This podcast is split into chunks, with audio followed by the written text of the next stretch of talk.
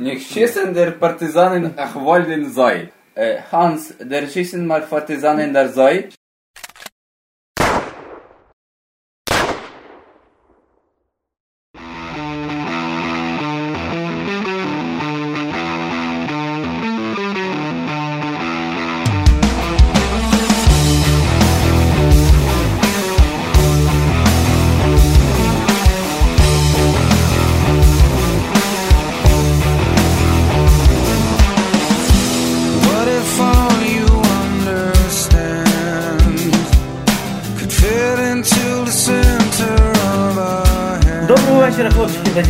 В ефірі 10-й випуск подкаста Geek.ua. В студії у нас сьогодні людина, яка тащиться від Саші, грає, слушає Олег- Олександра Сірова, Макс Морозюк.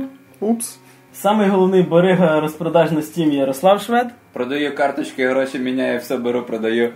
Мене звати Григорій Трачук. Поїхали. І як зазвичай, у нас невеличкі бліц новості, наскільки нас хватить, настільки і розкажемо. Е, На платформі iOS, тобто iPad, айфонах і всього, що можна назвати буквою I, вийшов Deus Ex The Fall. Так зване продовження е, франшизи.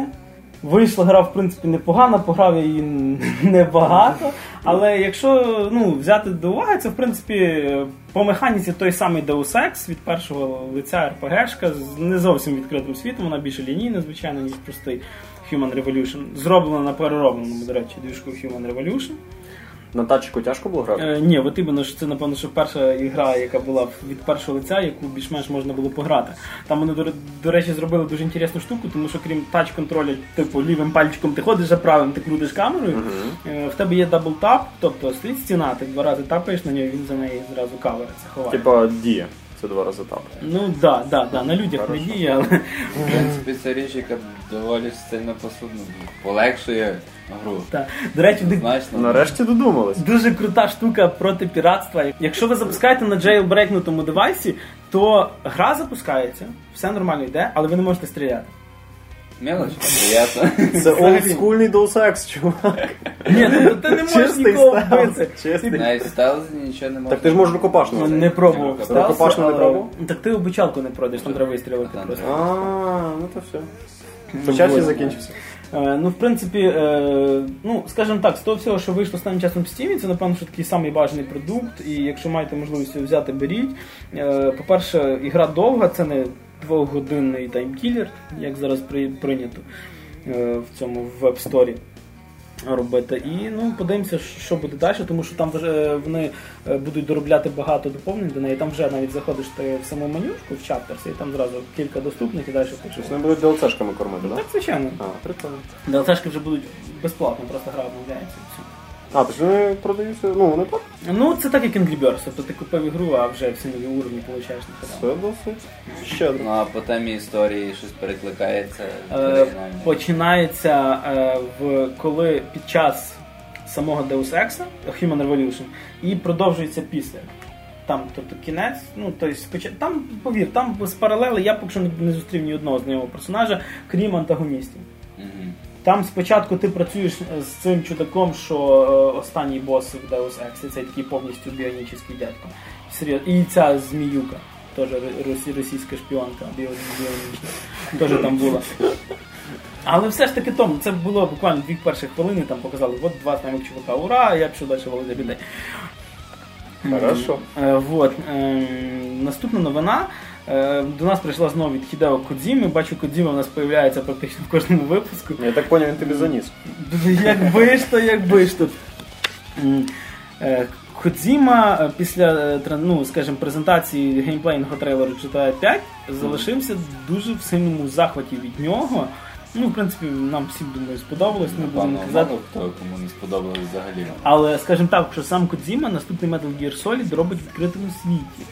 І людина ще до випуску своєї гри позавідувала конкурентам. Тобто він сказав, що я хотів би теж так вміти. Це я собираю, він каже, нафіг стелс, нафіг всю цю шпіонську фігню. Можна сідати в машини і лупити зі всіма на дворі.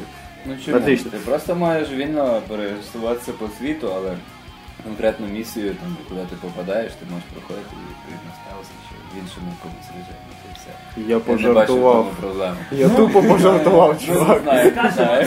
Скажемо від е, скажімо, такий компліментик від самого Кодзіми, це в принципі піарчик. Я такий думаю, там в ура. Rockstar такий Да. нормальний корпоратив через цього влаштував. Ну так, да, да. Е, ну і так само можна і поговорити трошки за сам геймплей GTA 5. Е, єдине, що мені дуже сподобалось, це колесо вибору зброї, яке перекочувало з Red Dead Redemption, там теж в такому стилі було. І е, є такий варіант, є такий комікс Alt Delete називається. Вони дуже класно з цього погнали, коли там чувак сидить в укритті і каже, треба вибрати нову зброю. І тут така дівчинка появляється. І знаєш, колесо фортуни, типа виберемо, що це. А, Вот. Ну, тобто ми чекаємо, в принципі, і на новий Metal Gear, так само чекаємо на GTA 5, тобто ми чекаємо осені. Наступна новина у нас така, що вже кілька днів продовжується літня розпродажа в Steam. Е, Це такий період, коли ви купите багато ігор і ніколи їх не запустите. А може і запустити. Може колись запустимо. Заради тих карточок. Да, да.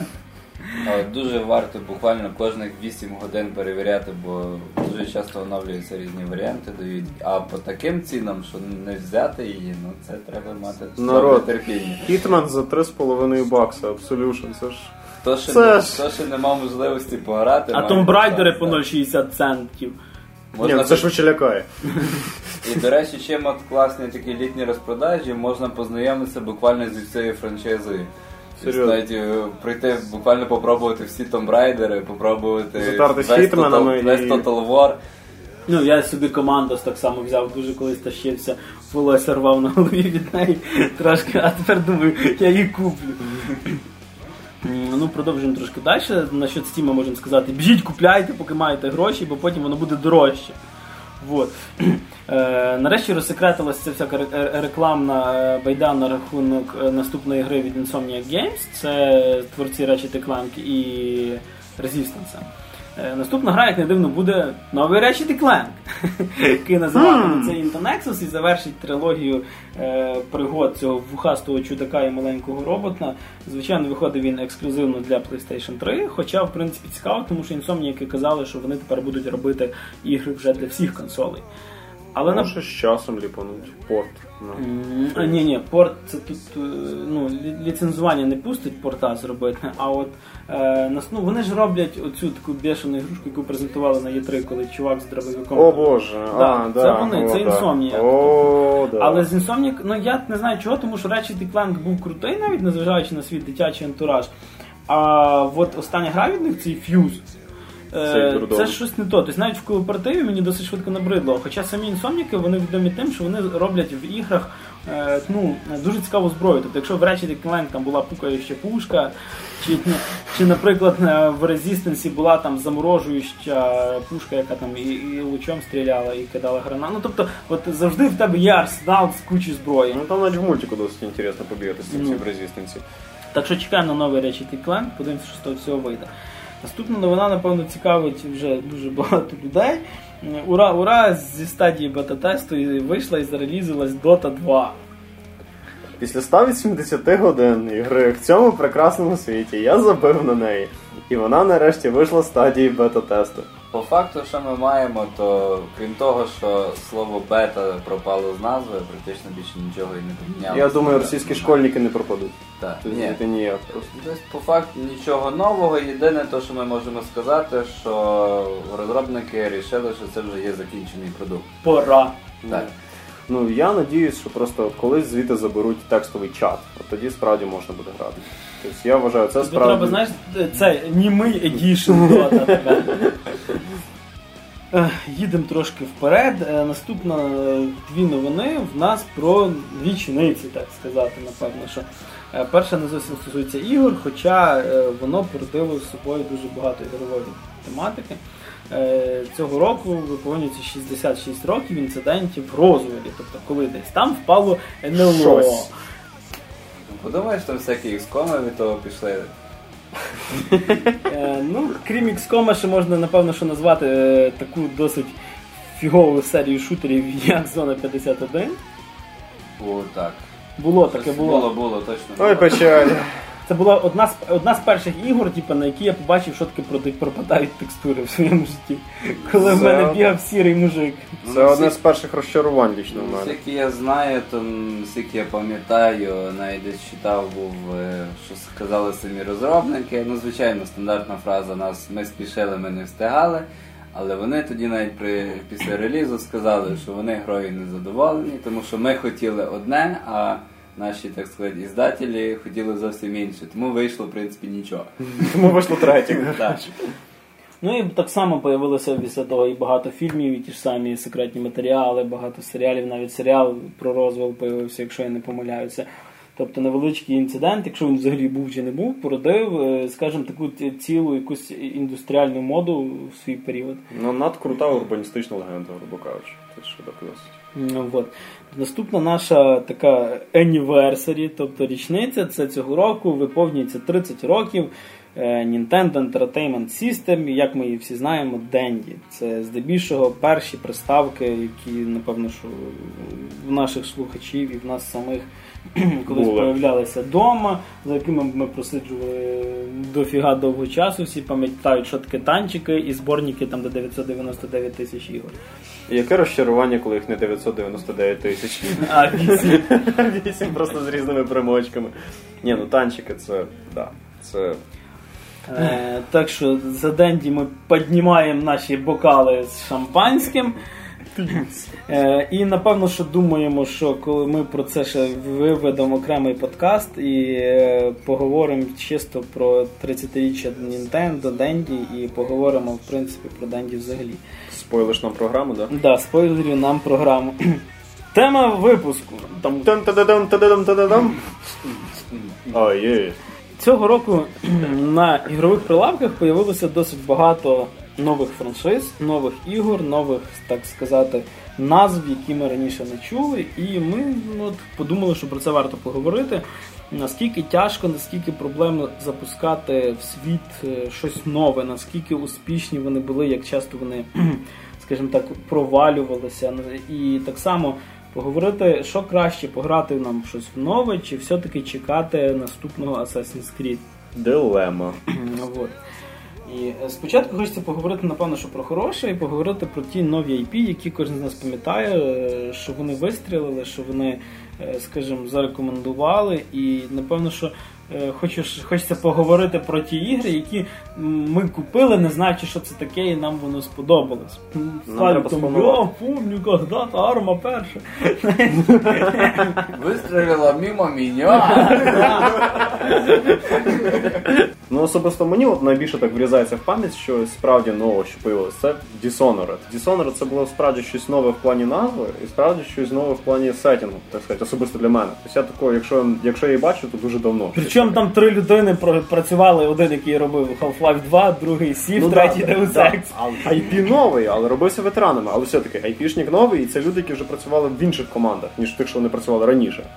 І ну, дуже красиво це, тобто я справді так за неї взявся, не, не особо знаючи, що вона собою являє. Ну, звісно, в якості рекламки був видавець Bethesda, тобто яка у нас і The Elder Scrolls побалувала, і Fallout За. Bethesda ми ще сьогодні два рази згадаємо трошки далі. Ну да, там і взльоти, і падіння, так сказати, Ага. бували, що трошки це. Але от сам Dishonored, він найкращий такий взірець того, що от щось нове і як його так класно просунути. Тому що якщо, наприклад, говорити за ну не так давно 2011 рік, це взагалі був рік, типа сіквелів. Практично кожна гра Да, виходила да, цифрою да. 3.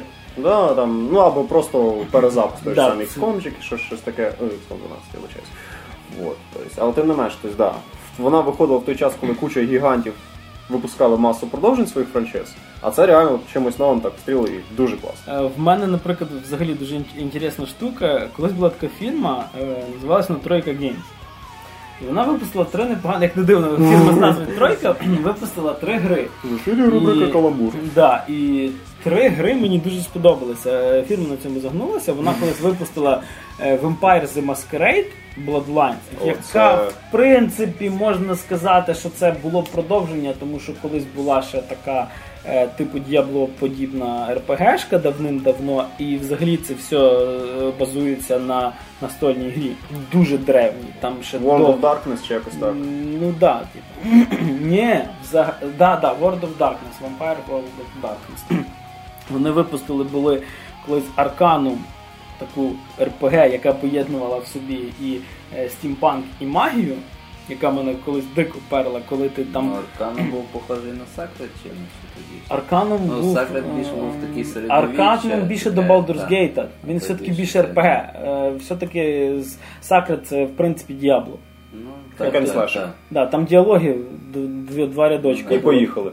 А в Арканумі взагалі можна було там пройти півгри, нікого не вбиваючи. Там, Як і в. Bloodlines, кстати, тобто там теж дуже багато було таких альтернативних варіантів. Е, ну, так само ще можу згадати перший раз, коли я побачив ще Baldur's Gate перший, е, трошки вернемося, ну, в минуле мене вже так на РПГ поперло. Було дуже круто, тому що це була, напевно, що перша гра, яка була більш ніж на одному диску, аж на чотирьох.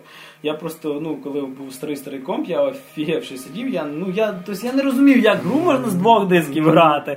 Розумієш? Там, там ще був дуже, дуже інтересна штука була, там з трьох дисків ти е, встановлював гру. А четверта саундтрек, знаю. Чи ні? Не саундтрек, а музика в грі. Якщо ти грав без четвертого диска, в тебе не було музики в грі. Атмосферно. Класно. Да, і ну, це теж була одна з небагатьох ігор, яка на мене вивалила дофіга інформації зразу, і ти мені сподобалось. Тобто, коли я привик, що е, гра від тебе вимагає, грубо кажучи, е, рефлективне нажимання на кілька кнопок, тут треба було читати. Це була перша гра, через яку я достав е, от десь там вдома, знайшов словник з англійської мови, тому що я настільки не знав, щоб її грати. Ну, BioWare вміють робити Така як руська версія, це, був, це була розкош. Да, BioWare вміють захватуючі ігрушки робити. Ну і знову ж таки, говорячи вже про кількість дисків, думаю, варто згадати про таку річ, як Tiberian Sun. Взагалі, напевно, більшість франшиз такої фірми, як Westwood. Ну так, Ну, якої вже, якої- вже не з нами вони. Так, ну, тому що той же навіть Tiberian Sun, він просто був на ті часи, це була просто неймовірна стратегія. І Ще не кожен- чули ні про які там козаки. і кожні навіть ці диски були, вони були стилізовані, чи ти міг взяти там за братство Нода, чи за е, GDI, і всі менюшки, все, що ну, буквально все, що було в грі, воно було стилізовано під конкретне.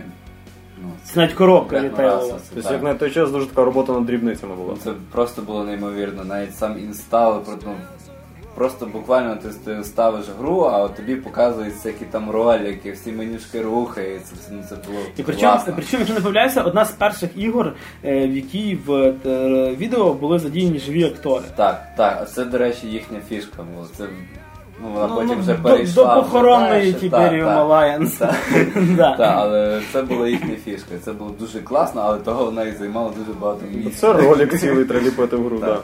І причому там знімались, ну, скажімо, Нормальні так, вже- актори. да. Майкл Айронсайд, пам'ятаю, генерала GDI ще грав, той, що він в четвертому термінаторі ще появлявся. Такий дядько. Так, так, він грав за.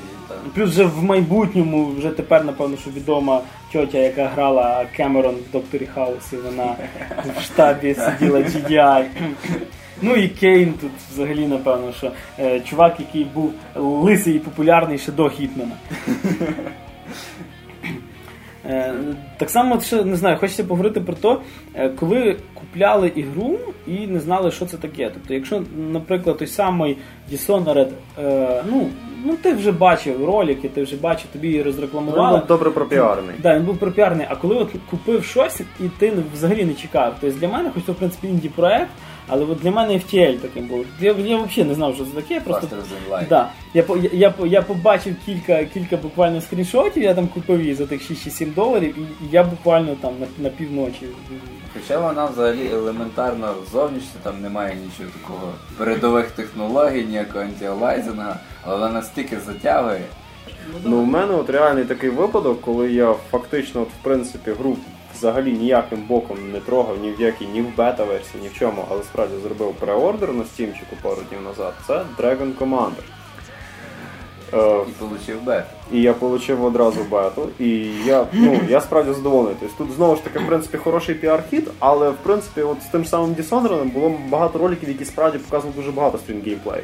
От вони показали один бій, е, показали менюшку, показали персонажа і все, до свидання. Але вони так якось так показали, що я от ре- І мені стало цікаво, я реально скучив за RTS -ками.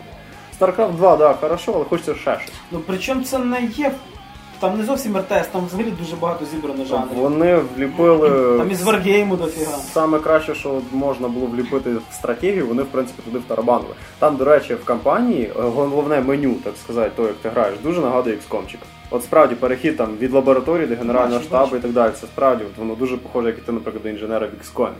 Або ще щось там до тих гоблінів. і От, до речі, якраз менюшка мені нагадала StarCraft 2. Коли ти переходиш по локаціях, там стоїть персонаж, з яким ти говориш, навіть Ага. виділення похоже. От капець. Ну, значить більше до 2. я просто Тому що ти бази не бачиш все і в е, Dragon Commander.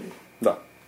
Вот. Е, Є система різних обновлень, де ти це все діло стариш. Ну, взагалі, можна про це Я зараз дуже про довго. то- Можна про то ми углублятися. скоро в рецензії почитаємо. Да, да, та, да, я да. так Це, це поняв. зараз, да, це під час подкасту трошки неумісно, все це настільки сильно углублятися. Але просто сам факт, я майже нічого не знав. Але так інтересно було, що це, тому що це справді, ну, Divinity, да. Сам бренд Divinity крутий, але це вже зовсім інша віч. Якщо серйозно, від самої от Divine Divinity я Нічого, не тупо нічого. Ну да, я теж якось так не сильно. Той ж самий Lorian Studios, вони мене нічим так сильно не вразили.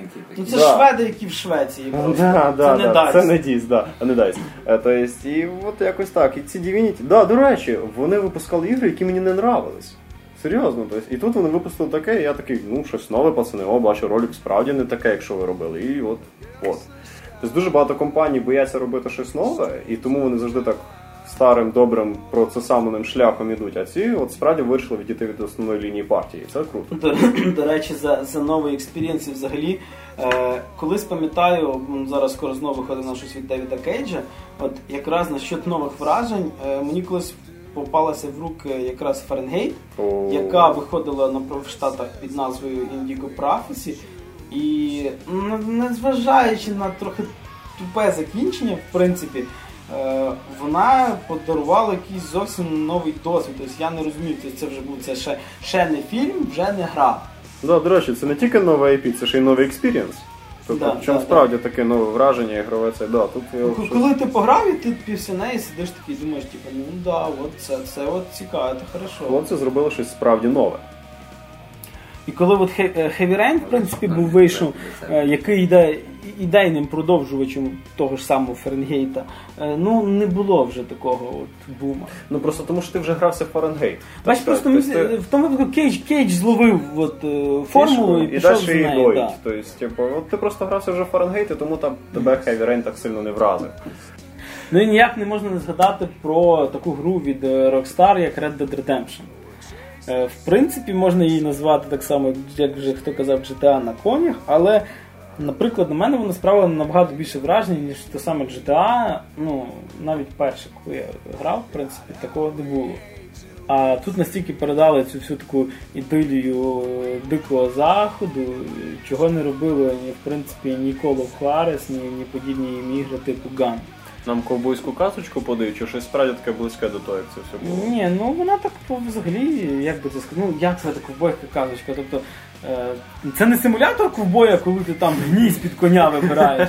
Ти з собою носиш під 20 стволів, в принципі, це вже не є реалізм. Але, ну, тобто, ти розумієш самі, що коли ти їдеш на коні в закат, я ж я зараз думаю, що заді мене просто Клінт Іствуд стоїть і все. І, і причому присутні всі аспекти, і, і пограбування поїзда, там, і знаєш, і там коня на скаку остановить, горящу избу войдет, типу. Ну, Мексика, пончо, кактуси, пустиня. все, стрільба по-македонськи. Компоненти успіху. Це коктейль такий. І при тому, що гра, гра довга, я десь годин 30 на неї потратив, я на другий Dragon Age стільки навіть не потратив. Зміни локацій. І причому, що ну, нема майже як таких, от, тобто нема загрузок про змінах. Три Xbox. Там десь ранчо, там десь якась пустиня, Мексика, щось це, десь там вже сніжні, засніжені Не гори. наскучує. М. Мгм. Це Та там, там взагалі там, там навіть зустріч з тваринами, е, м, е, скажімо так, зовсім інші емоції, ніж, ніж в тому самому Assassin's Creed, коли ти просто Quick Time Event з медведиком граєш. А тут, коли на тебе валить грізлі, то може все-таки краще не туди піти, знаєш. Краще таке на коні і нафіг. Ну тому що фішка в тому, що м, ти в нього можеш всадити дуже багато патронів, а він буде йти далі. Причому зліший і зліший. І зліший, і зліший, да. З кожним патроном. І тут він, він не сяде фу, десь сховатися, відлічитися і знов напасти. Ну, в мене ще таких е, справді от чогось нових IP. І, до речі, от такий випадок, коли я навіть ні роликів, нічого не дивився, це в мене була така епоха молодості тире дитинства, коли от справді грався все підряд, бо було любопитство так. Е, Нашов я для себе диск з такою грою Sid Meier Pirates. Це, напевно, перша гра, яка викликала в мене безсонні ночі. Тому що ну просто Не знав, як сохранитися. А, до речі, прямо в десятку. Менюшка способствувала довгим пошукам. Я реально десь хвилин 10, напевно, думав, та штука чи та штука. От, і типу, ну, взагалі, вона з одної сторони ніби одноманітна була. Але з іншої сторони, ну от, от ще одне місто, ще один корабель, а от ще туди поплив. Це як в героях третіх. Ще Да, один хід, ще да, один да, хід. Да, да, да, да, от цим самим цей. І такий, блін, а тут що, збережжя Мексики? А ну я розумію. Коротше, я реально, я там вже Англії віддав половину іспанських міст. Е, Від тої Англії вже нема куди дітись. Коротше, там куча звань. Боже, як мене бісили танці в цій грі, це було щось жахливе. На легкому рівні, ладно, тобі підказують, а на тяжкому рівні це якийсь пірат. Особливо, коли ти піддатий. Да, да, це реально. Та таке чувство, ніби ти просто піддатий так нормально і ще кокоси понюхав там в Red Dead Redemption, коротше. Тобто, ну це справді був жахливий момент, але в цілому гра от просто ужасно затягувала. Абордаж. Це- Абордаж це. муа, Це окремі бої, це ще можна було фортецю брати, якщо типу, от, дуже малі сили і в тебе і в нього, то ти ще з начальником гарнізону б'єшся. Тобто так само, як на кораблі, але просто інакше локація. Мене ще відчуття, що я сьогодні буду пірати Карибського моря передивлятися. Да, до речі, от воно справді цим відсисало, і коли я подивився перші піратики, мені знову захотілося сідати. М, До речі, піратська тематика, ну, досить, досить давно вже нічого не чути, і я думаю, що от якраз четвертий Assassin's Creed якраз тим і вистрілив. Вирулив. Ну, Так, тому що після корсарів ми так і більше нічого і не бачили. Я, до речі, віддавав я перевагу. І скажімо, корсари, чим далі, тим Я відо- останнє доповнення це. Ні, ну ми можемо, по-перше, ми всі знаємо, що це роблять і ті наші люди. А наші люди роблять щось одне нормальне, а вже продовження, як завжди, починається. Гвозді в могилу такі. того самого двіжка і того самого сеттінгу. Ну, Так такі гвозді в гроб забиваючи те ж Так. саме там в тилу врага і Та Ну все. що, Railroad тобі не сподобалося було? Сідмає Так. Railroads. Теж я, наприклад, дуже сильно чекаю, хотів би сіквела побачити. Блін, я про них зовсім забув, кстати. Я їх хочу на планшет. Хочеш взагалі, як для мене, це напевно одна з самих таких доходчивих і понятливих ігор про поїзда. Да, до речі, Взагалі. дружній Ну, інтерфейс. бо Railroad Є це... тукон, але він, Ні-ні-ні-ні. він складний. Ну, в нього треба ну, так багато часу потратити, Треба щоб трезво взагалі сісти. зрозуміти. Підручник з економіки треба. Просто зрозуміти саму механіку, то там не просто Да, одні до речі, балончики от. перегрузив другий, там суттєвий багато мінус. моментів різних є. Там самий в'їзд в тему дуже складний це, а А от... тут все візуалізовано, все показано. Та бо Просто дядя треба- Мейер вміє інтерфейс Так. робити, в нього все красивенько, і в тих самих Pirates ах, в тебе все на, ц- на numpad іку, там в цивілізації, в тебе все. Цивілізація взагалі під touch аж проситься. То есть, типу, там... Вона є, А, але да. Revolution. Там трошки різна версія. Pirates є під touch. Pir- Pirates якраз є на iPad, на айфоні, на взагалі на Ну, Android. тобто, Я вже кажу, дядя Мейер він вміє робити хороші ігри, тому що ми знаємо, що дядя Мейер зробить щось класне, щось, що легко в'їхати. А Typecon, вони, ну, це Typecon, з ними завжди весело. Це вже для більш таких хардкорщиків. Це Знаєш, для... Дуже шкода, що всі оці е, тікуни, е, вони пішли зараз. е, Ну, взагалі, як жанр, він повалив фрі-то-плей модель на телефони. Тобто. Зараз практично все це построїть два доміка, і це з цього, в принципі, з цього самого виросли ці всі ферми е, і туди, і Наші тепер. улюблені ігри просто франчайзи. Ну і не все, що нове, як водиться, хороше. Да, да, В нашому да. випадку. Тобто є IP прикольні нові, є IP не дуже. І причому іноді від видавців і виробників, від яких ми чекаємо чогось дуже класного. І тут першим таким ляпасом згадується Rage, які робили ID, хрещені батьки шутерів від третього лиця, і видавала Bethesda. Яких взагалі, по-моєму, презентувати не треба. id Software з самим Джоном Кармаком. тобто Да, да. Хотілося б все-таки не Дума, а вийшло, ну, в принципі, Дум вийшов, тому що на тих великих просторах, коли ти не можеш перестрибнути камінчик, Тобто така була ніби ілюзія відкритого простору, але по факту все було в коридорах. мені здається, просто це, це більш навіть не, не так, як, скажімо, погана гра, це просто не, не, неоправдані надії. Можливо. Ну так це в принципі. Ну але блін, ти ж чекаєш від таких крутих дядьків, що от ох, а воно вийшло. так, і саме типу, на презентаціях, і навіть банальні скріншоти, і дуже акцентувалася увага на анімаціях, на міміці. І їхня тема з мегатекстурою. І воно, в принципі, дійсно все було класно, але воно не було цікаве. Нам е, вліпили Fallout з дуже активною екшн составляючою. І воно якось. Ну, взагалі, от в чому була проблема Rage? Е, деякі ігри вже це зробили, що вони зробили, і зробили це краще. Той же самий третій Fallout або Fallout New Vegas. І ти отак граєшся, то есть, Ну, наприклад, стрільба в рейдж мені сподобалась, коли противник скаче, і в нього ще треба попасти. Класно, що там в них і пластини броні відлітали і многое другое. Це Але над деталем була. Якраз от що не сподобалось, що друга половина гри це та сама перша половина гри, просто без боса в кінці. Коли Ну. в першій половині ходив там їм газ відключав, в другій то саме, тільки воду. А, ще класна штука враження від першого квеста. Хто пам'ятає? Я, я тебе спас, на піди вбий 20 Да, чоловік. реально він, ж з такою украдкою на тій машині тебе везе від них всіх там далеко, так подалі, подалі. Ми ледве від них врятувалися, вони такі страшні небезпечні. На револьвер вбий їх. Всіх. Як ми вже заговорили за Bethesda, хочеться ще дві гри їхніх згадати.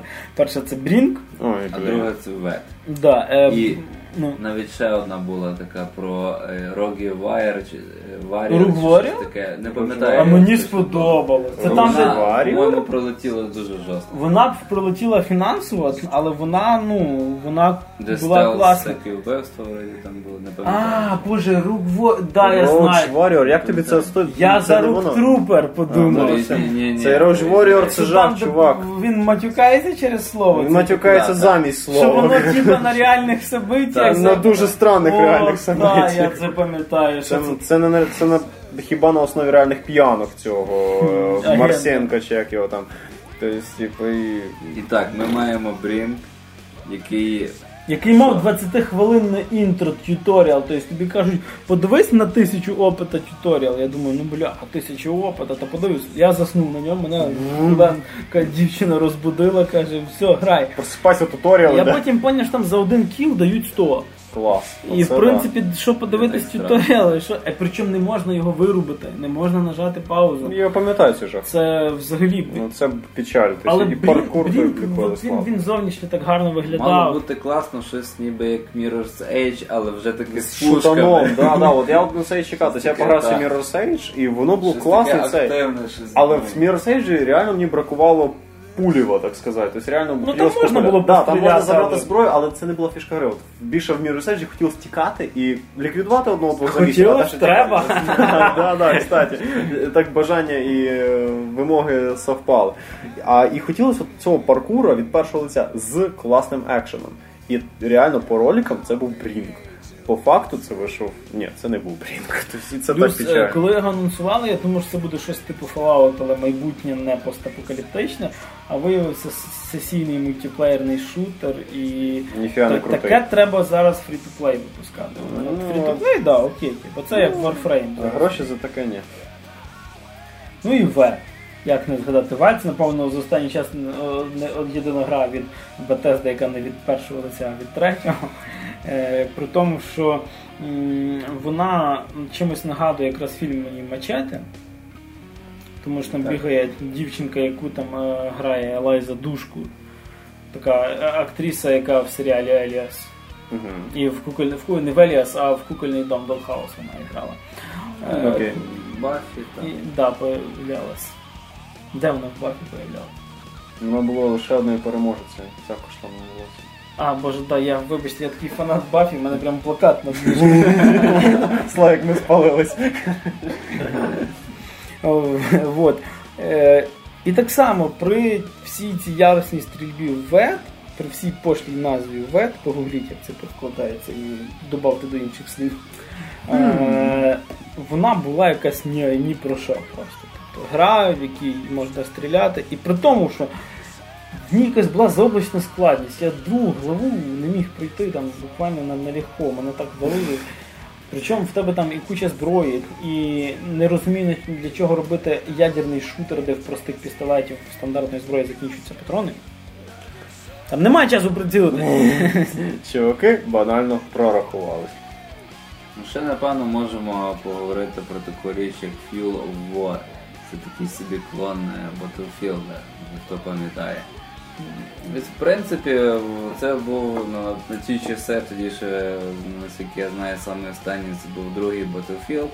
І це була зовсім нова обложка. Я його. згадав, що це і таке. Вона трошки така футуристична була, тобто там були вже дрони, були вже.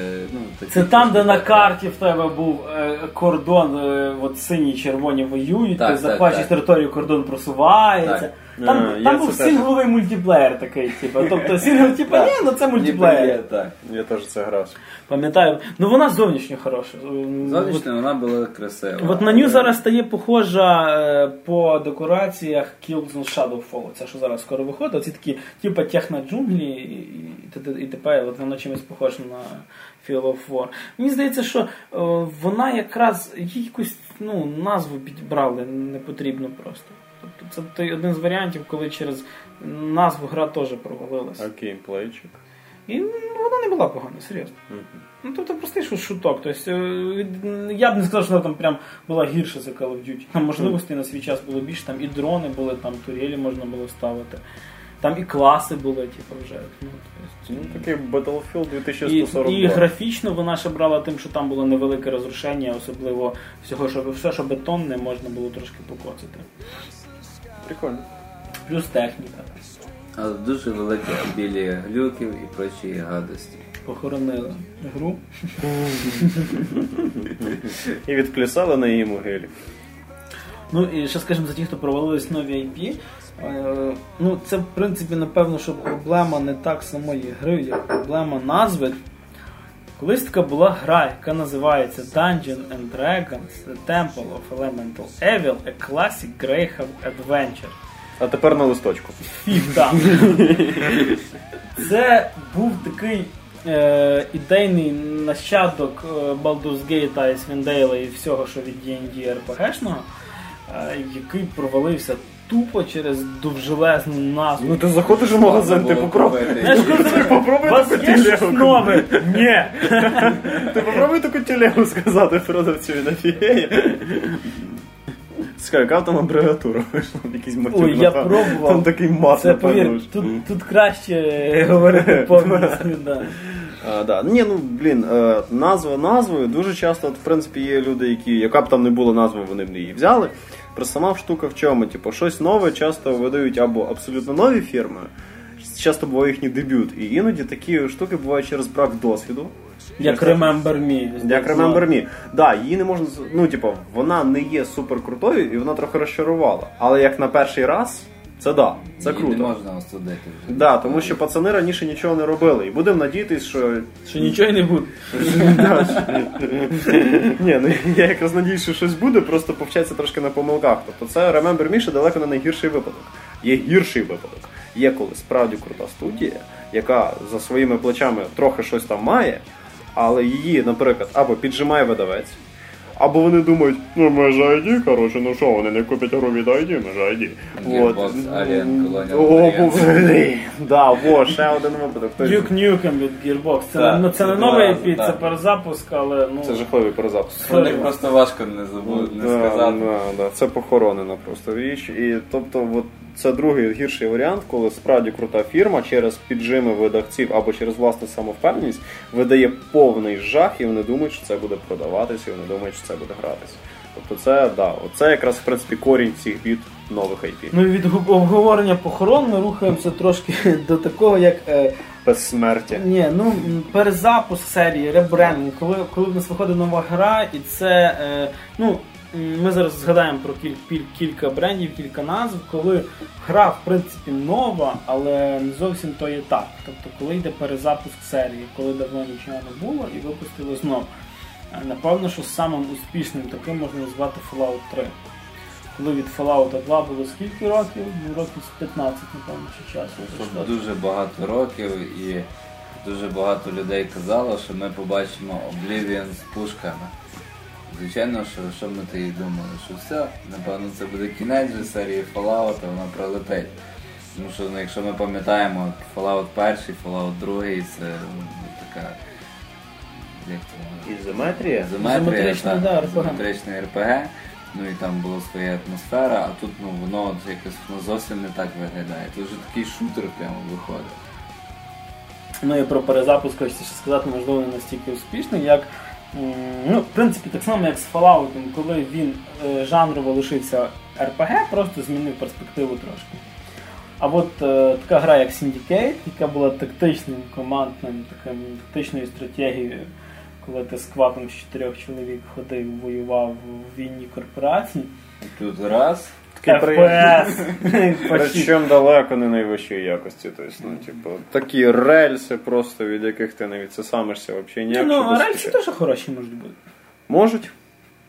Але не завжди не бувають. Е, Я Syndicate, наприклад, пройшов, мені сподобалось дуже то, що в гру вернули то, за що я взагалі колись любив ігри, коли в кінці рівня є бос. Вона така олдскульна. Ну, може, воно цим олдскулом і давало. Може, в мене такий nerd rage був через те, що я, в принципі, пам'ятав стратегію, тобто в мене було на волні XCOM-чика і відповідно йшов Syndicate. А тут мені дали шутер, і я якось вроді мені надоїли шутер на той момент. І тут був шутер, і далеко такий він. Тобто, ну це дуже спорна тема. Тобто, може гра справді хороша, але для фанатів іменно того Syndicate, який був раніше, це був трошки. Ні. Погодься зі мною. Погодься зі мною. Знаєш, я пройшов Syndicate старий, бо я його не раз був грав. Ну і. Я був приємно здивований тим, що навіть якщо це був шутер, але мені було все одно приємно його зіграти. Я його пройшов від початку і до кінця, і я отримав Там назви ті самі, там, ну, там от на цьому- Хіба на цьому воно і Там в виходило? якимось восьмибітній графіці казали, що от, е, я там з когось зняв якийсь там чіп, а тут я реально його мені показує, як я з нього це знімаю. А, це було а колись класно. персонаж був менший за той чіп, навіть Я більш ні- не понаслышці знаю обидва приклади. Да, я не спорю, з точки зору, так сказати, графічних і всього іншого, воно було красиво, але мені просто хотілося Syndicate Tactics, а не Syndicate Shooters. От і все. Тобто, типу, я просто відстоюю, так сказати, думку тих людей, які чекали на продовження Syndicate не тільки в якості бренду, а й в якості геймплею. От Ну бач, мені тут здається, це просто піар-хід, тому що то, що продається, то продають, і то будуть Ну, робити. Так само шутер- зараз всюди зомбі, тому що зомбі гарно продаються. Да. Того часу Modern Warfare і т.д. і т.п. і відповідно шутер злі русські теж добре продаються. Ну, останнє, що я пам'ятаю, що я дуже хочу, але його ще не, не випустили, воно в кінці десь виходило місяця. Е, Shadowrun Returns, який тепер Returns, який колись був е, взагалі настольною грою. Потім було дві частини Shadowrun такого тактичного ізометричної, е, не пам'ятаю, чи то РПГшки. Потім був оцей дикий такий під час часів Windows Vista е, мультиплеєрний екшен, який вийшов тоді, і це була перша гра, який писав Only for Windows Vista. І я казав, ні, ні, Це був вирок. Да, да. Е, і тепер вони вертаються знову е, до, до старого. Вони тепер на Кікстартері це ж вони зробили і е, роблять знову ізометричну РПГ. Чим, чим мене колись Shadowrun перше, це було в принципі е, Deus Ex, ну, по, по світові, але з фентезійними е, расами. Тобто там умовно міг спокійно бути там орк-хакер. Типу. Або там ельф з катаною і з пулеметом бігати. І ну коли це, знаєш, як для дитини, коли тобі там на твою, на твою машину зверху ще роботи садять, і це взагалі дебільно, але ти робиш клас, типу, бо ти маленький. То такі самі відчуття були від Шадоврана, колись, коли ти там заходиш, говориш там з е, не знаю, якось там тьо- тьолка полуорк, там двохметрова в пальті, в неї там станковий пулемет, і вона продає в магазині. Ну і це взрив мозку був. І що пре якраз від того перезапуску Шадоврана, що е, там можна буде створювати е, свої синглові місії. Щось похоже, як в Little... Режим контракту в Хітмані. Ну, бач, е, в режим контракту ти в принципі береш готову територію і на ній створюєш місію. А тут, я так поняв, має бути якийсь редактор. Як едітор в стратегіях старих Так, так, так, так, так. Ти І що? тут, і тут, Це да. да, і тут от Оце хвилини про полі для фантазії дитячі. фантазії дикі, просто вообще. Ну то от через це хочеться. Ну, звичайно, що ми будемо розуміти, що там на 100 уровнів один толковий попадеться і. Ну, єс, це сумний факт, звісно, але ті, хто вміють робити свою гру, я думаю, якраз на таких просторах собі красиво роз'їдуть. Знаєш, що зараз. Але цікаво, скільки він буде гнучкий. Типу, От ще невідомо, тому що буквально кілька відео таких по- півгодини показали, як зараз Прийнято. да. І Виглядає воно щось. е, Ну, він ізометричний, там камерою не покрутиш. Угу. Бойова система чимось похожа до XCOM. Тобто Мгм. в квадратиках ходиш, типу. Я бачу відео. це я задаю, бачу. Да. І е, дуже сподобався дуже дуже гнучкий розвиток персонажа. Тобто там розвиток якраз ближче до Baldur's Gate. Тобто, умовно, можна пройти гру, там убалтувати противників. Уявляю собі варіант. І відповідно расові специфікації, класові специфікації, там велику велику орка, ти там обаяння йому не дасиш. Було б інтересно. Ну, виглядає все дуже гарно. І от е, згадуючи те, що вони виходять на кікстартері, якраз напевно, що кікстартер зараз от, дуже класний для перезапуску серії. Він просто виручає на відміну від лиця. Видавець на ризики те не хоче, що ми вже А фанати дають гроші. А фанати хочуть, типу, і відповідно на цьому можна вирулювати за рахунок кікстартера, що хорошо. От за ребрендинг хотів згадати. Е, скоро в нас ж буде, ну не зовсім скоро, ще нема такої великої, якби, скажімо, дати. Е, виходить Wasteland другий на кікстартері. І ті ж самі люди роблять перезапуск е, Planescape, який був Torment. Але так як вони на назву Planescape не отримали прав, то буде гра називатися Torment Tide of Numenera, але, грубо кажучи, вона нічим не відрізняється. Planescape свого часу була дуже ядерна гра, коли ти там е, ходив за мертвого чувачка і з тобою череп літав, який говорив з тобою, любив поговорити. Ну, Київ скрашував твоє одиночество. Да, гра була якась, не знаю, дико сприймалась. Там навіть сам початок гри, коли ти там ключ шукаєш, щоб ви- ви- вибрати, та ти ходиш і по якійсь такій лабораторії, там сюди зомбі ходять. Угу. І, да, і ти маєш в них знайти ключ. Але там один хтось міг з'їсти, хтось ще щось, підходиш до зомбі, і ти ті твій чувак він дуже вічно спілкується. Підходиш до зомбі, зомбі там добрий день, а він знаєш, типа, Чи немає вас ключа? ну да, типа, а ти так кажеш, а можна я вас між ребрами подивлюсь? Він там. «Е». І тут в кінці кажеш, ну типа, можна я заберу ключ? Тобі не треба, ні. Він, «Е, ну добре, дякую. знаєш. Ні, ні, ні, знаєш, довго е, це ні, коротке е, це так. Боком морзе. Ну і то перший раз, коли я це бачив, це взагалі це щось, щось було не- незвичайне. Тобто там навіть персонажі нормально не говорять. І подивимося, що вийде з перезапуска. Ну, поживемо, увидимо. Ну, Кікстартер Особисто я цьому чекаю, гола. коли перес- таки вже дадуть потрогати новий чіф, вже перезапущений. Блін, фіг. Якщо А, ви ну, Наш любий фів, це ж так. Вор, да, вор, да. О, це да, Це це, список очікувань. Да, до речі, старі фіфи. Кстати, вони в останню чергу все-таки сказали, що на Current Gen вони теж вийде на PS3 і 360 ну все-таки. Тобто ніхто не за бортом. Да. Єс! Бо вони ж Власники теперішньої консолі радитись. До речі, я дивився тоді цих 20-хвилинний геймплей, і мене дуже поперло, що він тепер збирає траву. Це там, там е, оцей умовно фокус, коли ти можеш дивитися через стіни, ця шкала, вона відновлюється, коли ти або еліксирами, або коли ти збираєш ромашки. Це дуже ромашки. Да, ну виглядають принаймні. Це дуже, дуже странно, коли великий вор Гаррет бере рве ромашечку, і в нього там щось відновлюється. Е, А що він з нею робить? Там не показують. Там грають першого. Ну да, вже дійсно хочеться вже попробувати пограти. І згадуючи за попробувати пограти, от. Е, Watch Dogs? Може. да, да, от я якраз До речі, нове IP, Да. мощний видавець. Ждем і хочеться. Да, дуже багато, до речі, накормили самими різними відюшками, саме різних гри. Взагалі, там скліпати всі ці відюшники вийде десь добра година, і можна вважати, що ти третину сінгла пройшов в середній грі. Там просто І був, щоб не було такого, коли ти гру запустиш, і ти будеш там кожні 15 хвилин, казати, ой, це в трейлері було. Ну, до речі, О, тобто, типа. дуже високо Ну, це ймовірно, саме що всі погано. ці ранні заманухи просто вб'ють все враження. Тому що дуже часто навіть. В трейлерах просто саме основне показують. Да, да, да. І, і не буде оцього, і не буде цього ох, ніфіга собі. Цього не буде, тому що це вже он. все. Да. Місцями от іноді дійсно хочеться як колеса. Ти взяв в магазині з полки гри. і Не знаєш. Про неї ти нічого. не знаєш, що там є, і тут реально таке Почитав спілкування ззаді класне. в так. перекладений там опис. Я ж досі пам'ятаю, коли я, ку- Фаргуса я фа- О, о, жовті О, диски, блін. Фаргуса, це да. Я колись купив Devil May Cry Фаргусовський, і вони ззаді перекладали назви. І там Devil May Cry, як було дьявольський крік Мея. Перекладено. Я просто там плакав, блін, від цього. Ні, ну це знаєш, не то, що там дьявол може плакати, або ще щось Да. таке, це вже вони собі по-своєму все одно покрутили.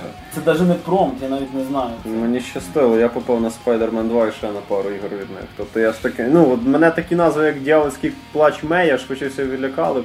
Е, Ні, хоча взагалі, наскільки мені відомо, звичайно, я можу помилятися, але все-таки Фаргус е, вроді би як позиціонував себе як одним з найкращих локалізаторів. Ні, на повному серйозі. Помиляєшся не ти, помиляється Фаргос. Багато піратів просто використовували їхнє лого і штампували під це. Ну вони само собою пірати. Це, до речі, перша контора.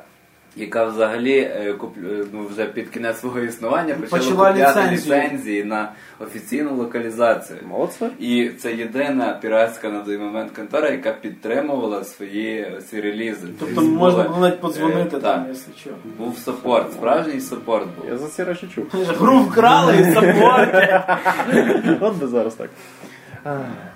І, до речі, Фаргуса дуже перло то, що на дисках е, був каталог такий. Ти коли ставиш гру, ти можеш Да, да, да, прикласти, да, да. У мене ж цей вампірський маскарад в Bloodlines, я ж його бачив на вкладиші Spider-Man 2. Мгм. Тобто, типу, да, теж таке. Ну так, не працювало красиво, але їхні переклади. І вони е, да, це, це, також да, перші в історії, е, ну, наскільки мені відомо, нашої, хоча б колишньої країни, теперішньої, коли е, піратська контора подала в суд на іншого пірата, який як це парадоксально не звучить, але це було, і я не знаю, хто виграв. типу, ну, Менше зло виграло. Можете погуглити, поцікавитися взагалі історією Фаргуса, вона доволі цікава. Юрист в них був інтересний чувак, напевно.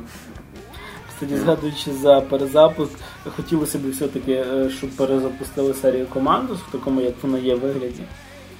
Так, Тобто, давно вже не Бо вони пробували, вони зробили оцей е, перезапуск, коли вони від першого лиця пішли в шутер. Мгм.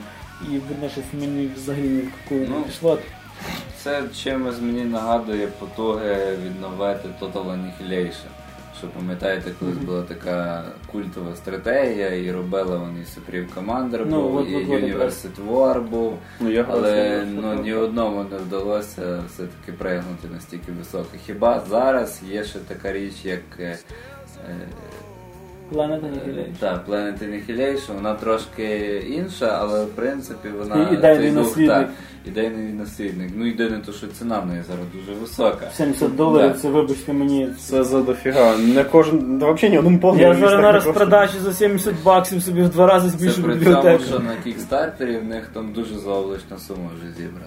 Дуже заоблачна. Я Нічого не собі. пам'ятаю точні цифри, але там дуже великі Е. До речі, собі насчет, погнали. насчет кікстартера, заоблачних і, і перезапусків. Ну, це не зовсім перезапуск від Кріса Робертса, е, який робив Так. він командир. Е, Зараз буде виходити скоро, в принципі, фрітуплейно Star Citizen, е, Star Citizen, який вже зібрав на кікстартері 400 з копійками лімонів. Можна гру не робити вже. Да, да, І да. вони казали, що буде 16 мільйонів доларів, вони ще знімуть до того всього відео. Типу making of. Так. Ні, це ні, вже знаєш, так, знаєте, порівняно з тих Типа дай нам 2 мільйони на вебку. Так. Відео вони так двоє сидять, коротше, за маком і так пальцями труть, як їм бабки капають на кікстартер, вот там все Ну відео. вони ж там казали, що 16 мільйонів що додають якийсь там тренувальний режим, типу Так, е, арена. арена мод, щось там таке. Ну, десь там багато що плюшок, звичайно, буде. Але саме класно, що вони знайшли от саме то, що потрібно багатьом було людям. Слав, ти скинься, може і твоє ім'я ще в тих субтитрах буде. Ой, в титрах. Реально. Ну а як ви ставитеся до перезапуску взагалі, е, ті, переходу, скажімо так, від 2D в 3D Prince of Persia? На, на, на рахунок того перезапуск з 2D в 3D, Ну, от, так переходу? от всі пам'ятають, коли вже була трилогія, це що Sands of Time, Так. але ще був Prince of Persia 3D. Просто 3D, який був жахливий. Там, де Е, я ще досі пам'ятаю, що там можна було перестрибувати на мотузках, і мотузки не гнулися, а це був такий стовп висів, да. І Стовп, який хитався, обалдеть. Там ще принц був в такому тюрбані, аля Ну, блін. падішах такий киргизький бігав. Знаєш, і місія, зайди в дверку, коротше, якось. Там, там управління було без мишки. Дуже складне управління. О, красота. І уяви собі, що там в прыжку треба було розвернутися. Це знаєш, як це коли як, в Трініті в матриці, коли вона підпрыгує, камера повертається. Щось типу то. Два чувака сидять, один ходить, другий все Ну, інше Проще кажучи, той, що Sense of Time вже після нього був, то порівняно Ну, з ним да. то небо і земля Ні. Sense, Sense of Time не, не подобалось тільки одне, коли десь в перших двох третинах гри кожного противника треба було добивати, бо він розпавлений. Так, це так. ужас був просто. А от якраз з принцем Персії друга часть, коли Warrior Within, типу, це був просто вибух якийсь для мене. Коли принц Персії став не казочкою, а вже таким чимось більш-менш Такий суровою Такою грою. жестю перейшов, Та це там було красиво. Чого класно. саундтрек тільки коштував. Там Епічно було- так. Все було дуже класно зроблено. Коштував 15 баксів на iTunes. Ні,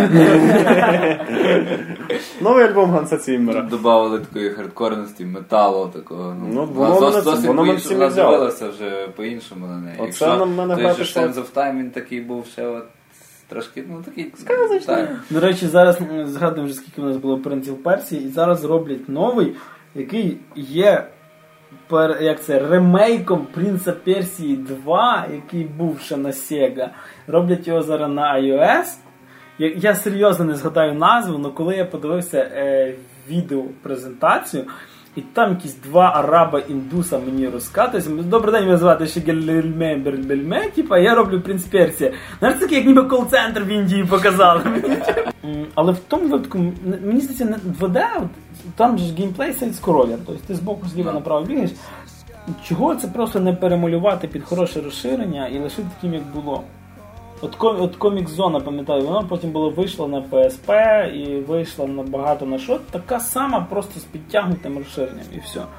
Ніхто не йшов в 3D. Бо комік зон, я пам'ятаю, на Sega це просто пішна була ігрушка. Комік Зон в тому і полягало, що в 2D так переходиш Так, до сторіночки. так. Це було прикольно, це як- я в 3D це навіть не уявляю. Старі Need for Speed 90-х, коли ти ще від старих РПГ, пофіг, пофіг, пофіг. Перший андеграунд. Ну, я погрався гонки. Друге дорога, охреніть. Потім пішов про стріт, і воно якось так, ну, типу, ну блін, пацани, ну ви ж робили маслатор. Потім ще якось лажа. ну- І я забув, і потім шіфт був перший. Він був класний, він був справді прикольний. Він такий, а там ж цей режим вроді був, чи це в другому вже шіфті, що можна реалізм зробити. Там Там в був такий першому режим. був, але в другому він доведений до пуття. Значить, я ще в першому його зацінив, так що ну я ж гонки так не особо. От Мені Shift сподобався. Тобто симуляція цих професійних гонок, вид від першого лиця шикарний. Я завжди від третього лиця, а там ніхто від першого пограти. Всі ці прибори, все це красиво подано. Потім Hot Pursuit не сподобався. Ну, Знову ж таки, реально. так. Е, ну, як- Ну, що десятого? Особисто для мене, мені здається, що вони просто пробують час від часу стріляти. Тобто, е, раніше Need for Speed був е, ну, саме сильна серія, наскільки мені відомо, це був Hot Pursuit. Це просто Тому що там це була шикарна Дві серія. сторони Так. появилися в конфлікті. Наскільки я знаю, і по рев'ю тобто, всі кричали Вау і ура. Потім вони пішли в андеграунди, пішли трошки в інші речі. Ну в андеграунді Тоді- пішли чого? Бо вийшов форсаж, і Да, це так, на вони підловили тему, так. Потім е, появилося, що то у нас було? Most Wanted. Most Wanted, знову ж таки, вже Це щось просто почали. пік. вони Для, вже- ну, особисто так. для мене це пік серії Need for Speed. Тоді Ну, так, вони знову ж таки знову попробували вистрілити чим, тим, що раніше дало. Звичайно, то вже трошки не ті речі. Тоді знову попробували щось а-ля андеграунд. Андеграунд, карбончик там втарабанили. Вообще Є якась тенденція того, що вони просто час від часу так вони вертаються Ну, до того, бач, що було класно. вони ще потім розділились на кілька студій. Тобто, скажімо, е, ті, хто робили Треба ж Shift, ліпити по грі. да, і ті, хто робили інші Need for Speed, і ті, що аркадніші, вони взагалі, ну. Наприклад, не знають про існування одне одного. Shift 2 в назві в принципі взагалі не писали Need for Speed, тобто на коробці писали Shift 2 Unleashed, і знизу маленькими там Need for Speed, що це типу до серії відноситься. А от між shiftами був це, що ти згадував, це був Undercover. Це взагалі жах був якийсь. Це просто. Щось ні. Е, І так само от вони старались перезапустити Most Wanted, який е, через одну маленьку дрібничку втратив для мене взагалі ну, взагалі смисл його купляти. Для тебе це яка? Е, ні, для мене це було там, до речі, класна музика, незважаючи на все, великий автопарк машин, але мені не сподобалось одне. Якщо в першому Most Wanted в мене був цей топ-15 гонщиків, я їх в лице знав. Окей. А тут ти ганяєш просто, мені треба обігнати Астон Мартин. Ну окей, Ну, ти клас. його типу, так. клас. Клас, я отримав там якісь бали. А там ти знав, тобі показували ролі. Нього немає Дядя душі. Міша, є дядя Міша. Цього довбаного рейзера в кінці, я ще досі пам'ятаю. Я. Ну, На, навіть в карбоні, який був ну, такий не очень, все одно були цих три гонщика, і цей, Серйозний. цей чудак в квадратній шапці в кінці на Ауді, ті, що ще й в робот Так, була. Тобто Це якось очеловечувало тобі суперника. А тут, а тут для тебе просто, ну, мужик, там чорний манекен сидить, і ти маєш його обігнати. Його Ані немає душі. Тобто, типу, така ж так, типу, ну той ж самий Мосман, він робився дуже так атмосферно в цьому цьому стилі, тобто таким форсажиком процесуальним у нього, плюс копи, все це красиво. Бач, мені здається, що для, для тої чистоти, от, з якою ми входимо Need for Speed, їм би зробити то, що я би порадив би зробити в FIFA. Зробити просто гру, яка називається Need for Speed, і ліпити до неї DLC. З батлою ж прекрасно вийшло третє. Тобто зробили Battlefield 3 і ліпили до нього доповнення. Ну, Це трошки не Тут так. трошечки. Чому? Е. Тому що не вийде Battlefield підтримувати 10 років доповнення. А, ну хіба так. Тоді логічно. Так. Ну але в цілому так, ідея Так. зрозуміла. Так само FIFA, просто обновляйте склади. Добре, Там- те, що ми так трохи скакаємо, Ми- трохи топчемо їх, в принципі, ще в такому штуці. Ну, за що їх треба похвалити. Вони не бояться щось міняти, кстати. От серйозно. Ну, з зранку Зра- вийшов, да. да. да, Це точно. Не такий бояться. жорсткий упор на сюжет. На там не Сюжет. було, так. Тобто тобі навіть дали вийти з машини і побігати. Нажати на E або Так. квадратик в кого що на геймпаді. QT, але трошки побігати. Але це да, тобто вони справді не щось нове, і це ж хоче в плюс, ніж в мінус. Да, в них не завжди це класно виходить, але вони хоча б стараються. Ну да, тим більше, що на, на, на скажімо так, е, ниві аркадних гонок ну майже нема конкуренції. Ну, грід гарний, але це не конкурент. Це один рік, ну нехай там впадуть на 20% продажі. Ну так, що час від часу маємо дір. Да, які вже тепер вже давно не Колін Макрай. Так. Е, і зараз я взагалі з гонок, е, ну, при тому, що немає сильного розвитку, я бачу, зараз кожна фірма хоче випустити свої гонки. Тобто зараз Ubisoft робить там The Crew, Що взагалі щось дуже странне. який типа а-ля Underground. Це поки що таке під питанням, Мгм. що то буде. Ну, мені здається, вне конкуренції тільки Маріо Карт. Це він свою нішу зайняв, його ніхто не випхає. for Speed його ніяк не потовче звідти. Ну, звичайно, ми ще маємо е, Burnout Paradise і тому подібні, але це Ну, бач- вони трошки своє інше, ніж. Бурнаут е, це ж Criterion Games, вони зараз якраз і роблять Speed. Так, Тобто, все, вже правда, склеївся так, так. Burnout. мені здається, да, що за Ну, ще- ну тоді добре, драйвер можемо відокремити. чуть-чуть. Да, да, да. Він бере Як свою не було, фановість. так. Driver San Francisco дуже фановий. Він простенький. Він я пам'ятаю драйвер перший, фанова місія в гаражі. Сан-Франциско. Я за старі не До речі, знаєте, якщо в Сан-Франциско є секретна місія. Типу, якщо не помиляюся, е, заїжджаєш на якусь вуличку там в подворотні, нажимаєш газ і тормоз, і в тебе з'являється місія з першого драйвера в цьому гаражі ці конуси об'їжджати. О, господи. Ну це, це приємно було. Я просто пам'ятаю, що перший драйвер, що на першій PlayStation, коли я запустив, я за 6, 6 разів не міг пройти цю першу місію. Я не міг взагалі в місто виїхати. Я її відклав. Потім попросив сусіда Вітя пройти, знаєш. Я пограв. М, ну. Але так, да, дійсно, дуже багато серій зараз або. Е, Сковирялись, да, або або спустились в щось непонятно що. Або стараються час в час щось міняти, але їх меншість. Ну і е, так само, ну дуже багато серій є, в принципі, які будуть. Так от ми вже заговорили за Need for Speed, ту саму FIFA.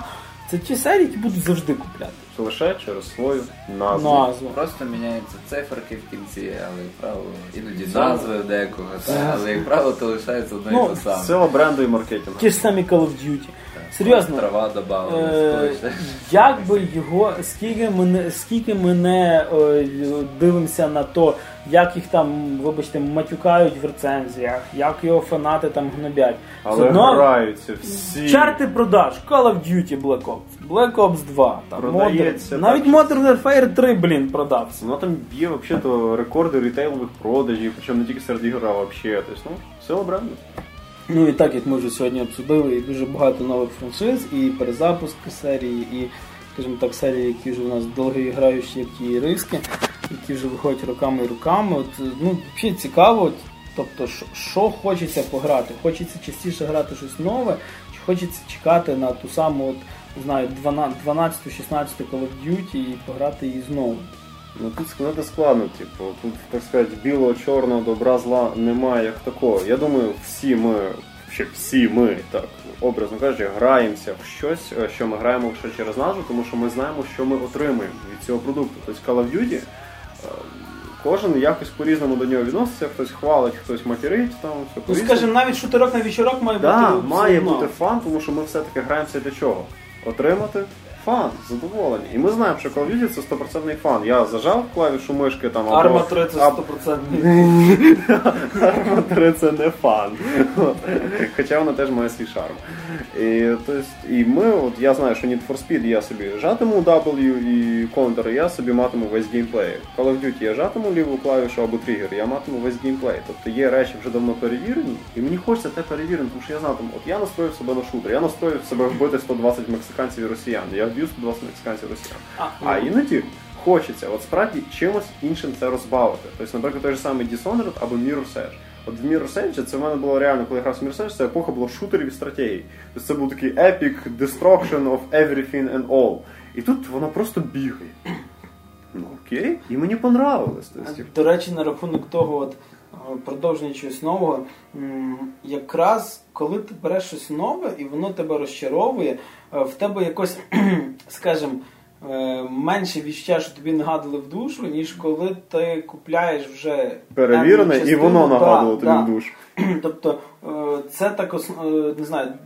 Деколи от мені в мене таке відчуття викликав той самий Assassin's Creed, коли от виходив цей Brotherhood Revelations. Тобто я купляв повну гру, а мені от таке було відчуття, що мені дали якесь DLC там на 3 години. За Ну, тройною ціною. Да, ну вибачте, ну, ну Brotherhood це 8 місій, які можна пройти просто за вечір. І серйозно, це не 7 сіті, що я буду бігати і скуповувати ці акведуки довбані. Нам просто вліпили ще раз те саме, щоб Да. тупо те саме. І якраз коли ти на щось, що ти вже грав, продовження, от умовно там StarCraft 2, ти чекаєш набагато більше. Е, ну, скажімо, погодьтеся, як всі чекали на то, коли би був би Stalker 2. Ну так, потім GSC розпалось, понятно, що всі ми лишились незадоволені. Але е, ну, мені здається, що краще не вийти, ніж вийти погано. Це безумовно. Тобто, от коли вийшло метровий слайд, мене взагалі ну, дуже сильно сподобалося. І при тому, що от я, я не сильно чекав так, такого, щоб мені аж так сподобалось. Ну, до речі, я Але оправдало надію, так. Саме цікаво, воно в мене воно не то, що оправдало надію, в мене воно їх трохи навіть так перескочило. Тому що метро 2033 перше, да, наші мужики, молодці, вони зробили реально проект, який був добре портований там на консолі, тобто це справді світового цього, але були певні дробки, які просто бісили. Ну і страх такий закрадався, бо ж ті недоробки там і лишаться. Тобто засадити 20 патронів в голову бомжу, інакше він тобі з дробовика в глаз попаде з 20 метрів. Тобто я реально цього боявся. Я на повному серйозі кажу, я боявся, що знов кожна А перестрілка. в грі ще страшніше. Олексій Артему ще страшніше. Вот. І я реально боявся, що це ні, я бачив справді активний динамічний шутер. Тобто, і це було класно. Тобто, Вона помінялася взагалі практично в всіх сторонах. Мало того, що звичайно це, ми побачили сторону. красиво так, графічно. Ми побачили набагато краще озвучування, набагато краще, навіть не зрівняти з тим, що було. безумовно. Е, З відповідної озвучення не тільки тих героїв головних, які в попередньому метро доволі дивно якось себе вели, то в цьому навіть і просто оточення цього. Ти можеш просто погрузитися в ту атмосферу від початку і до кінця. То молодці, вони справді йдуть на рівень вище цього. Тобто, тобто є речі, коли ти хочеш щось нове, а є, коли ти хочеш просто продовження того, що, від чого ти отримав задоволення. Ну і на тему того, що краще би не вийшло, всі ми пам'ятаємо, була колись така гра е, з Всесвіту CNC, е, це був. Да. Той час вона була дуже класною, і це ну, по-перше, знову ж таки той же Tiberian Sun, коли ти керуєш тою своєю піхотою, і все так воно зверху виглядає. А тут ти сам один з тих піхотінців, і всі ці будинки, і ти в них можеш забігти. Ну, одним словом, дуже класно було. І відносно недавно також мала б вийти гра під назвою Tiberium. Да. І її Це так, теж ніби продовження, так мало ніби таке своєрідне продовження Ренегата, але її закрили. Закрили чому? Тому що вона не відповідала е, це, Вимогам та, видавця. вимогам видавця. Ну, напевно, дійсно класно, що вони це не зробили, тому що я би, наприклад, розчарувався. Розчарувався так само, як розчарувався би четвертому Tiberian Wars, тому ж. Е, Twilight. Twilight, Twilight. Ну, вони, вони взагалі вони поміняли саму концепцію РТС. Тобто це літаюча база і постійна перестройка її. Ой, блін, Ну, це і- все, що Її складно взагалі, взагалі Це що 10 рік. Чи як? Да. Так, а, так. я ж, і, блін, я Ніби її. епічний фінал, там Я грався, то да, я, от, кстати, в мене штука, я ж грався, е, в мене ж саме улюблено взагалі зі всього цього Кейнс Брат.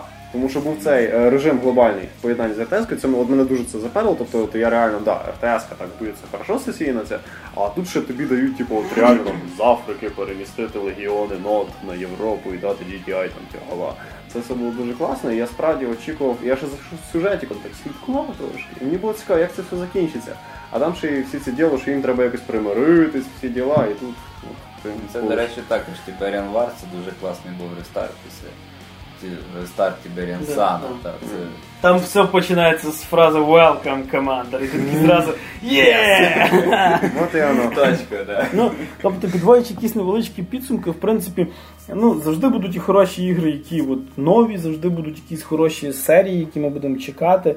Ну, мені здається, що не треба так сильно критично це все оцінювати, аби, аби гра була хороша. Е, просто треба вибирати з розумом то все. Треба голову на плече. Без розуму можна тільки на розпродажі всім. Або слухати нас. Там за такі ціни беріть все. Хтось нас тут хоче Kerbal Space щось там не пам'ятаю, це. Kerbal Space Program. Тобто є ігри, які просто потрібно пропускати. Да. Я сказав би що так, є ігри і є все решта. Так. Є неудачні рестарти, але то не означає, що вони наступні будуть погані. Просто Да. Потрібно подивитися, не сподобалося, пішли до інших. Да, е, донатьте, якщо хочете щось побачити нове на кікстартері, купляйте ігри. І якщо ви хочете, чим більше більше було хороших ігор, треба більше їх купляти. Все-таки, коли людина хоче GTA 5, а потім каже, я його скачаю на торренті, ну Ти отримуєш World of Tanks. Да, дуже, дуже, дуже мала надія на те, що будуть робити GTA 6. І чим більше ми підтримуємо їх, тим більше ну, роз- розробників, тим більше вони будуть робити цього всього хорошого для нас. Тобто, чим більше буде прод- і можна сказати навіть так, чим більше видавець буде продавати Call of Duty, тим більше фірма, яка робить Call of Duty, рано чи пізно ну, Щось нове щось нове зробить. Зробить хороший, Тому що- навіть той хороший Call of Duty, а може щось і інше. Тому що компанія накопичить в себе фінанси, через які вона менше боятимусь певних ризиків. Так Індустрію треба підтримати, щоб вона жила. Не забувайтеся грати в ігри, а ми вам про них будемо, як завжди, кожні два тижні розказувати. З вами сьогодні був Максим Морозюк, Я тут. Ярослав Швед. До побачення. Мене звати Григорій Трачук. До побачення.